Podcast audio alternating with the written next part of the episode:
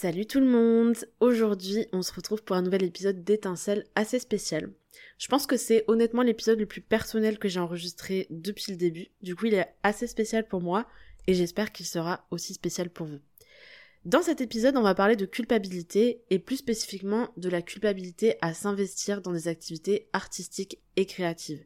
C'est pas toujours facile de se lancer dans des activités qui sont assimilées à du loisir par la plupart des gens. On peut avoir l'impression de faire n'importe quoi. Il y a cette idée que c'est pas un vrai projet, que c'est cool d'avoir des hobbies mais que bon, faut pas abuser quand même. Du coup, on peut se sentir coupable, on peut se sentir illégitime à se lancer dans ce type d'activité, alors que d'autres, et bien souvent nos parents, n'ont pas eu la chance de faire ce qu'ils voulaient. Pour les parents, on a aussi cette petite question qui vit dans notre tête H24 sans payer de loyer. Si ils se sont sacrifiés pour que leurs enfants aient une meilleure vie, pourquoi est-ce qu'on s'engagerait dans des voies précaires pour le plaisir?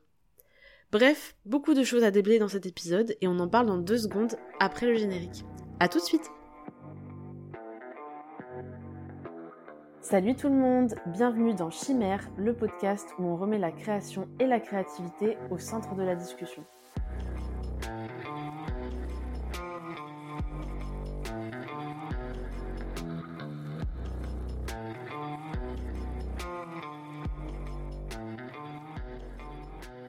Mon père est arrivé en France à 25 ans pour commencer un doctorat. Quand je l'entends parler de recherche, je sais que c'était sa vocation à lui. Mon père est ce que beaucoup de gens appellent un transfuge de classe. Alors pour lui, réaliser sa vocation, c'était à la fois concrétiser un rêve, mais aussi changer de vie, sortir de la pauvreté et opérer une vraie ascension sociale. Mais ça ne s'est pas vraiment passé comme prévu, et je ne rentrerai pas dans les détails parce que je pense que c'est son histoire et que c'est à lui de la raconter. Mais après un début de carrière dans le domaine qui le passionnait, mon père a dû se réorienter de façon assez brutale parce qu'entre autres, beaucoup de labos en France ne se sentaient pas d'embaucher un Algérien. Ma mère, elle non plus, elle ne nous a pas élevés dans les conditions dans lesquelles elle a grandi. Je pense que dans la famille, on sait que nos parents nous offrent tout ce qu'ils n'ont pas eu, on sait d'où ils viennent, on le voit à des petits détails, des petites habitudes, comme euh, le rapport à l'argent par exemple, ou la façon de faire les courses.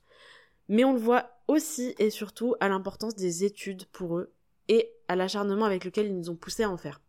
Alors bien sûr, je sais que beaucoup de parents veulent que leurs enfants fassent des études, mais je pense qu'il faut souligner que pour ceux qui n'ont pas eu grand-chose dans la vie, c'est souvent la seule promesse d'un avenir meilleur. Et je tiens aussi à dire que c'est même pas une assurance, c'est plutôt un espoir, euh, l'espoir que leurs enfants auront les outils pour s'en sortir, auront le réseau pour s'en sortir, auront les opportunités pour s'en sortir. Mais voilà, c'est le mieux qu'ils puissent faire, alors ils nous poussent là-dedans, parce que pour eux c'est impensable qu'on ait la même vie que eux ont eu. Alors, alors, alors, le sujet de la culpabilité. C'est un vaste sujet, encore une fois. Euh, c'est un sujet qu'on retrouve à plusieurs niveaux. Mais pour cet épisode, j'ai vraiment eu envie de traiter spécifiquement de la culpabilité vis-à-vis de la famille et surtout des parents. Parce que pour en avoir discuté avec beaucoup de personnes avant d'enregistrer cet épisode, c'est un problème que rencontrent beaucoup de gens et spécifiquement, pour ce que j'ai remarqué, même si je pense que j'ai un biais de fréquentation, euh, les transfuges de classe et leurs enfants. Alors pourquoi spécifiquement ces personnes-là? Eh bien je vais vous le dire, c'est parce qu'on le sait, on le sent, on le sait, on sait très bien que le confort qu'on a aujourd'hui, il est extrêmement récent et on sait qu'il s'est gagné très durement. J'en profite du coup qu'on parle de ce sujet-là pour revenir sur quelque chose que j'ai compris il y a pas longtemps. D'ailleurs, c'était clairement en préparant cet épisode de podcast, c'est que cette notion de transfuge de classe, elle est très très bancale. Parce que finalement, on change jamais vraiment de classe sociale. Je lisais justement la semaine dernière le dernier livre de Nesrin Slawi, Seul, où elle écrit à un moment on reste toujours pauvre. Et il y a une vraie réflexion derrière sur le fait que bah en fait ta classe sociale elle te colle un petit peu à la peau et que tu peux en sortir par le travail par exemple, mais que c'est pas comme ça que tu te débarrasses de la façon dont t'as grandi, la pauvreté que t'as connue ou que tes parents ont connue et qu'ils ont imprimé en toi. Et effectivement, je pense qu'on peut échapper à sa condition en gagnant de l'argent, en fréquentant d'autres personnes, etc., etc. Mais en vérité, c'est vraiment imprimé en nous. Et d'ailleurs, on l'imprime dans nos enfants à la minute où on les met dans ce monde. Même si eux, ils n'auront pas connu la même précarité, on imprime en eux la pauvreté dans laquelle on a vécu.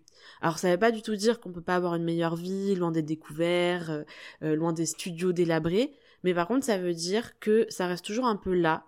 On sait que le dénuement n'est pas loin et qu'en une ou deux mauvaises décisions, on peut totalement y revenir. Je vous raconte tout ça parce qu'avant de continuer dans ce sujet de la culpabilité, c'est important que je me situe et que je vous donne l'angle sous lequel j'expérimente le problème. Euh, comme je vous disais tout à l'heure, dans ma famille, c'est plutôt nos parents qui ont galéré. Nous, les enfants, globalement, ça va. Euh, j'ai clairement pas grandi dans des conditions aussi aisées que beaucoup de gens que je côtoie aujourd'hui, mais je peux difficilement me plaindre de mon enfant sur cet aspect-là. En revanche, et c'est pour ça que je faisais l'aparté juste avant, je sais très bien que cette vie, elle a coûté, et je sais que la précarité, elle est assez proche temporellement pour que la peur de la chute et le sentiment de redevabilité soient toujours là. Alors maintenant que je vous ai un petit peu introduit aux réflexions de cet épisode, je vais vous raconter l'anecdote à l'origine de cet épisode, puisque là, je pense que vous êtes en train de vous dire, bon ok, je vois le, le concept, je vois le thème, mais quel est le rapport avec ce titre? Eh bien j'y arrive, et c'est parti pour la petite histoire du jour. Alors quand j'étais petite, mon frère, ma soeur et moi, on utilisait des feuilles de brouillon pour dessiner et écrire. Donc vous savez, c'est les feuilles de brouillon qui sont imprimées d'un côté et sur lesquelles on peut écrire au verso. Et nous, on en avait vraiment une tonne à disposition que nos parents avaient récupéré à droite à gauche et qu'on pouvait utiliser un peu à volonté sans gâcher du papier. Puisque bon, on va pas se mentir, ce qu'on faisait c'était pas du grand art non plus. Ça reste quand même des, des gribouillis d'enfants.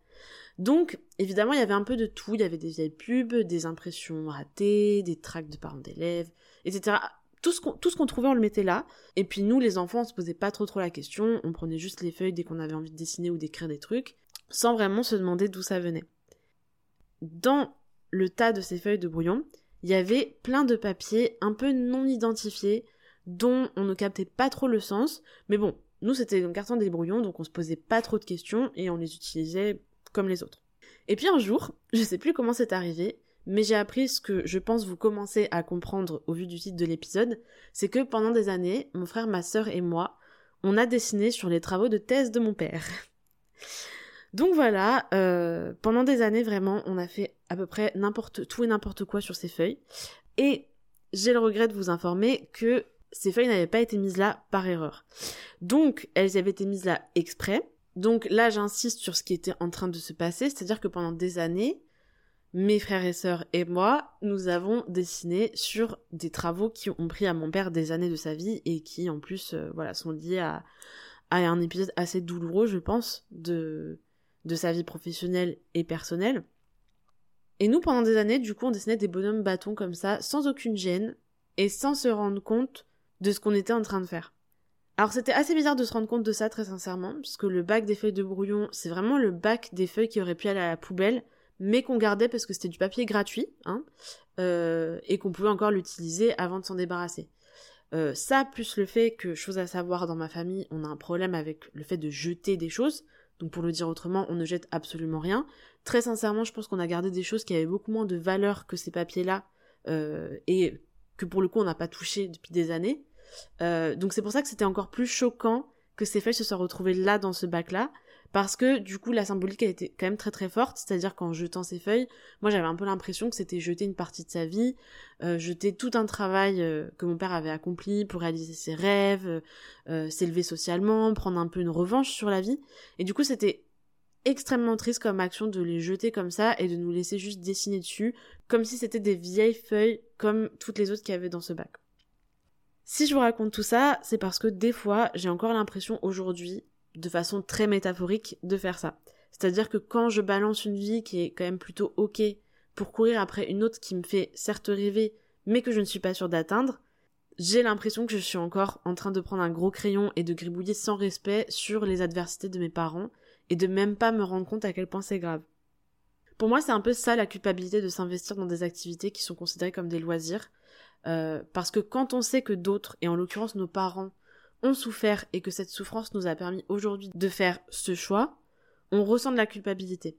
On se sent ingrat, ingrate, et puis ça revient à dire finalement à ces personnes qui ont tout donné pour nous offrir le confort, pour nous offrir une belle vie, bah que nous en fait on décide de sauter à pieds joints dans la précarité de notre plein gré.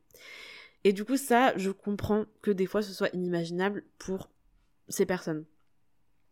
Même sans parler d'énormes sacrifices, hein, parce que finalement je me dis aussi que la proportion de gens qui en vrai font des métiers qu'on appelle métiers passion entre guillemets même si je, je déteste un peu cette appellation parce que souvent ça veut surtout dire euh, métier exploitation mais bref la proportion des gens qui font ces métiers-là, en fait, finalement, elle est extrêmement faible, contrairement à ce qu'on peut avoir comme impression. Euh, mais en soi, c'est très très simple. Pour moi, la société aujourd'hui qu'on a, elle fonctionne parce que la plupart des gens ne font pas des métiers qui les transportent de joie. Euh, je pense qu'il faut savoir le dire aussi euh, et l'admettre. Donc il y a aussi cette culpabilité au-delà de la sphère familiale, où moi je me dis souvent, par exemple, bah, il y a si peu de gens qui font une activité qui leur plaît, pourquoi est-ce que moi je me paye ce luxe en fait? Ou pourquoi je devrais me payer ce luxe? Et je pense que en vrai, l'enjeu derrière c'est un peu ça aussi alors pas exclusivement, mais je pense que entre autres, ce qui se cache derrière cette culpabilité, c'est aussi le sentiment de ne pas mériter ça. Euh, c'est de se dire, bah pourquoi moi, euh, je pense que je peux faire partie de la poignée de personnes qui font réellement ce qu'elles aiment, alors que je pourrais me concentrer sur essayer d'avoir une situation stable, euh, de pouvoir avoir des projets sur le long terme, etc. Et comment je peux prendre un tel risque alors que d'autres personnes ont tout fait pour que je n'ai pas à en prendre? Et on finit par se demander, bah, est-ce que c'est pas finalement un petit caprice tout ça? Alors voilà, là j'ai un peu vomi tout ce que j'avais à dire sur le sujet. Euh, je pense que beaucoup d'entre vous sont en train de se dire oui, oui, oui, moi aussi, moi aussi, je me sens hyper coupable, moi aussi j'ai du mal avec cette idée de, bah, de faire les choses pour moi et de me lancer dans des activités qui, de fait, sont des loisirs, commencent par des loisirs et puis qu'on a envie de faire évoluer en quelque chose où on s'investit davantage. Donc maintenant que j'ai amené votre culpabilité à son paroxysme, je ne vais pas vous laisser partir parce que ce serait pas très cool de ma part. Alors j'ai décidé pour la deuxième partie de cet épisode de vous dire un peu ce que moi je me dis dans les bons jours, en espérant que c'est ce que vous avez besoin d'entendre et que vous pourrez garder ça pour vous le dire quand la culpabilité deviendra un peu trop forte certains jours. Alors la première chose que je tiens à dire, c'est que faire ce qu'on aime dans la vie, c'est un privilège. Je pense que voilà, il faut dire le mot. Euh, il faut le laisser euh, s'infuser en nous. C'est un privilège. Euh, je pense que ça paraît assez évident que beaucoup d'éléments et d'événements doivent s'aligner pour vivre d'une activité artistique ou artisanale. Alors ça ne veut pas dire que la personne n'a pas travaillé, hein, parce que voilà, en passant, il faut arrêter de faire la guerre au mot privilège. Le privilège, c'est un état de fait. Euh, c'est pas une considération morale, c'est juste, voilà, ça ne veut pas dire que vous n'avez pas travaillé, ça ne veut pas dire que, que vous ne le méritez pas, mais par contre, de fait, euh, je pense qu'effectivement, pour vivre de ce type d'activité, il y a un moment il faut avoir un certain privilège. Parce que quand on arrive à construire une carrière là-dessus, c'est qu'à un moment donné, on a pu se permettre, par exemple, de ne rien gagner. Ça veut dire qu'à un moment donné, on a pu se permettre de prendre du temps, euh, de se chercher, peu importe ce que ça veut dire pour vous. Et aussi, ça veut dire qu'on a réussi à être vu et entendu, ce qui n'est clairement pas une mince affaire quand on part de zéro, qu'on n'a pas de contact, qu'on n'a pas les codes du métier, etc., etc. Donc en tous les cas, on a eu de la chance, et on ne peut pas le nier si on est honnête, on a un privilège que beaucoup de gens n'ont pas. Maintenant que ça s'est dit et que c'est accepté, moi ce que je me dis dans les bons jours, quand je sens la culpabilité monter, c'est que ce qui serait honteux dans ce type de contexte où moi j'ai un privilège de voilà de pouvoir prendre le temps parce que j'ai pu avoir euh, des aides, j'ai pu avoir euh, euh, de quoi économiser ces dernières années, donc du coup Derrière, je peux prendre un petit peu de temps pour me chercher ou peu importe comment vous appelez ça. Ce qui serait honteux dans ce genre de contexte, c'est de cracher dessus.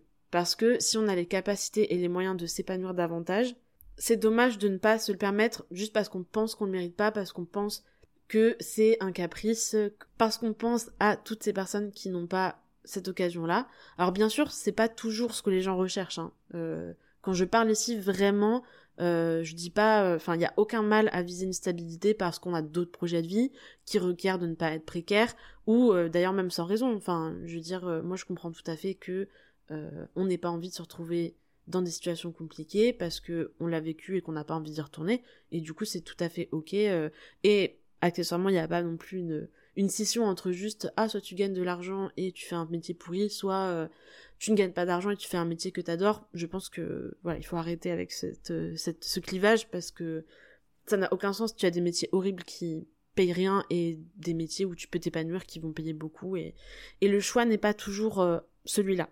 Donc là vraiment dans cet épisode je m'adresse vraiment surtout à ces personnes qui ont l'envie de s'investir davantage dans des projets personnels un peu plus risqués comme cela et qui se sentent bloqués par cette culpabilité. Donc à ces personnes dont je fais clairement partie, je dis, si vos parents n'ont pas pu le faire, ce qui est vraiment ingrat, c'est de se condamner à une vie médiocre, alors que eux ont tout donné pour que votre vie soit meilleure.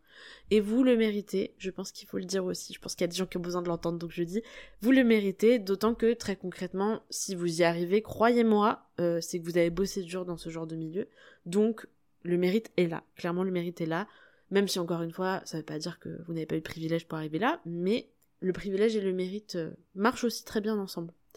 J'en profite aussi pour rappeler que je ne dis absolument pas que les gens qui ne vivent pas cette vie-là ne la méritent pas. Je suis vraiment désolée d'être obligée de le préciser parce que Internet est tellement rempli en fait de ce genre de discours à vomir que je suis obligée de le préciser à chaque fois. Bien sûr que les personnes qui ne peuvent pas en fait se lancer dans ce type d'activité de carrière artistique et créative, ce n'est pas des gens qui ne les méritent pas, c'est juste probablement des gens qui n'ont pas eu euh, cet alignement des étoiles dont on parlait tout à l'heure, ce privilège qui fait que ah bah je peux prendre du temps là maintenant pendant quelques mois si je gagne pas d'argent, c'est pas très grave. Bien sûr que tout le monde ne peut pas se dire ça. Donc voilà, ce n'est absolument pas mon discours. En revanche, ce que je dis, c'est que euh, le fait que d'autres n'y aient pas accès, ça ne veut pas dire que vous ne devez pas sauter sur l'occasion si elle se présente pour vous. Euh, c'est pas juste, ça c'est clair et net, mais pour le coup, dans ce cas précis, personne ne gagne rien à ce que vous vous laissiez tomber vos rêves pour ce motif-là, dans le sens où ça n'améliorera pas la vie des autres. Maintenant, pour revenir au sujet spécifique des parents, parce que là c'est encore différent que juste euh, voilà penser aux, autres gens que vous connaissez qui n'ont pas cette chance-là. Pour les parents, il y a quand même une notion de redevabilité et de relation à ses parents qui est différente en fonction des gens et qui peut aussi euh, imposer des attentes, des contraintes, etc. Donc pour le sujet vraiment spécifique des parents, je pense qu'il faut aussi arriver à se mettre à leur place dans certains cas. Alors je prends vraiment des pincettes avec cette partie parce que voilà, on a tous des relations très différentes avec nos parents, on a des parents très différents aussi. Mais du coup, quand eux ont investi de leur personne pour nous éloigner de la pauvreté, ça s'entend qu'ils comprennent pas toujours pourquoi on veut y revenir, euh, alors qu'on a d'autres options pour l'éviter, alors que euh, souvent on a, on mis en place des choses, on a fait des études, ou alors euh, on a déjà un travail en place qui nous permet euh, potentiellement d'avoir des projets sur le long terme. Et je comprends que du coup, eux ne comprennent pas toujours pourquoi on se dit, bah en fait non, je n'ai pas envie de ça, j'ai envie d'aller faire euh, je ne sais quoi, de la broderie, de la poterie, de l'écriture, tout ce que vous voulez. et de fait, on n'a pas 20 ans à la même époque qu'eux. C'est-à-dire qu'on n'est pas dans le même contexte socio-économique, on nous a pas vendu la même image du bonheur, on n'a pas les mêmes crises qui nous arrivent sur la figure aussi, et tout ça, ça fait que la discussion sur ce terrain-là, elle peut être très compliquée si en face, les personnes ne comprennent pas que, bah, juste en fait, euh, euh, on n'a pas, on vit pas tous ces 20 ans de la même façon parce que l'histoire avance et les contextes évoluent. Alors, je suis pas dans la famille des gens encore une fois, donc je vais pas m'amuser à vous dire faites ci, faites ça pour dialoguer avec vos parents. Vous avez votre relation avec eux que vous connaissez, mais ce que je dirais, c'est surtout de garder en tête ça quand on est face à vraiment l'incompréhension qui peut se métamorphoser malheureusement en jugement, en remarques un peu euh, désagréables, voire même rabaissantes, parce que pour beaucoup de parents, pas tous bien entendu, mais pour beaucoup de parents, c'est surtout de l'incompréhension et de la peur qu'il y a derrière toutes ces remarques-là et, toutes et tous ces questionnements. Alors si c'est possible d'en parler, c'est bien, sinon il faut arriver à se détacher de ces réactions et de les remettre à leur place. C'est-à-dire que c'est pas vous qui êtes en cause, mais c'est l'incompréhension de vos choix et la peur probablement de vous voir un peu vous casser la figure dans euh, là où les voies que vous choisissez. Mais en tout cas, c'est pas votre personne qui est mise en cause, c'est pas votre talent qui est mis en cause, etc., etc. Donc voilà, en tous les cas, je pense que il faut arriver, même si c'est pas forcément évident, à se détacher en fait de ces réactions-là parce qu'elles sont souvent basées sur l'incompréhension de la situation. Et voilà, encore une fois, le fait qu'on n'a pas la vingtaine, on n'a pas la trentaine en même temps, et qu'on a probablement des attentes différentes, des besoins différents, parce que juste, il y a une génération qui nous sépare. Alors je vais pas vous mentir, j'ai l'impression que on se débarrasse jamais vraiment de la culpabilité, comme on ne se débarrasse jamais vraiment de la pauvreté. C'est-à-dire que c'est toujours un peu là, quelque part. Il euh, y a des jours où elle se fait vraiment tellement discrète qu'on pense qu'elle a plié bagage, et il y a d'autres jours où elle revient plus forte que jamais. Donc voilà, en gros, pour la culpabilité, je dirais que c'est un peu l'anticologue de rêve que vous devez vous coltiner si vous décidez de faire des choix pour vous, qui vont à l'encontre de ce qu'on attendait de votre part, qui vont à l'encontre de, tout ce que votre parcours euh, pouvait euh, promettre. Mais maintenant, c'est à vous de voir si cette coloc, elle vaut quand même le coup avec ce qu'elle vous apporte quand même de positif, c'est-à-dire quand même, rappelons-le, faire des activités qui vous passionnent, qui vous permettent de vous épanouir, etc., etc. Je vais terminer là-dessus et vous laisser à vos réflexions sur ce sujet vraiment très compliqué encore une fois. Comme je vous le disais au tout début de l'épisode, c'est un épisode qui est très spécial pour moi parce que je parle de choses assez personnelles. Ça m'a fait un peu bizarre d'en partager autant, Mais en même temps, pour moi, c'est un sujet tellement important que j'avais vraiment envie de l'aborder dans ce podcast. Alors j'espère qu'il vous a plu, que vous avez pu vous y retrouver un petit peu aussi, et que ça alimentera peut-être un petit peu vos réflexions sur ce sujet-là, parce que je suis sûre que vous en avez aussi de votre côté. Donc si vous avez apprécié cet épisode, je vous invite à mettre une petite note à ce podcast sur votre plateforme d'écoute si elle vous le permet. Comme je le dis à chaque fois, soyez altruiste et pensez, s'il vous plaît, pensez aux personnes qui ne connaissent pas encore ce podcast. N'hésitez pas également à m'écrire sur Instagram à juste.cyrine pour me faire un petit retour sur cet épisode. Ça me ferait très plaisir d'échanger avec vous sur ce que vous en avez pensé et puis les réflexions que vous, vous avez sur ce sujet de la culpabilité. Je vous retrouve la semaine prochaine pour un nouvel épisode et d'ici là, je vous souhaite une belle journée ou une belle soirée et je vous dis à très vite. Salut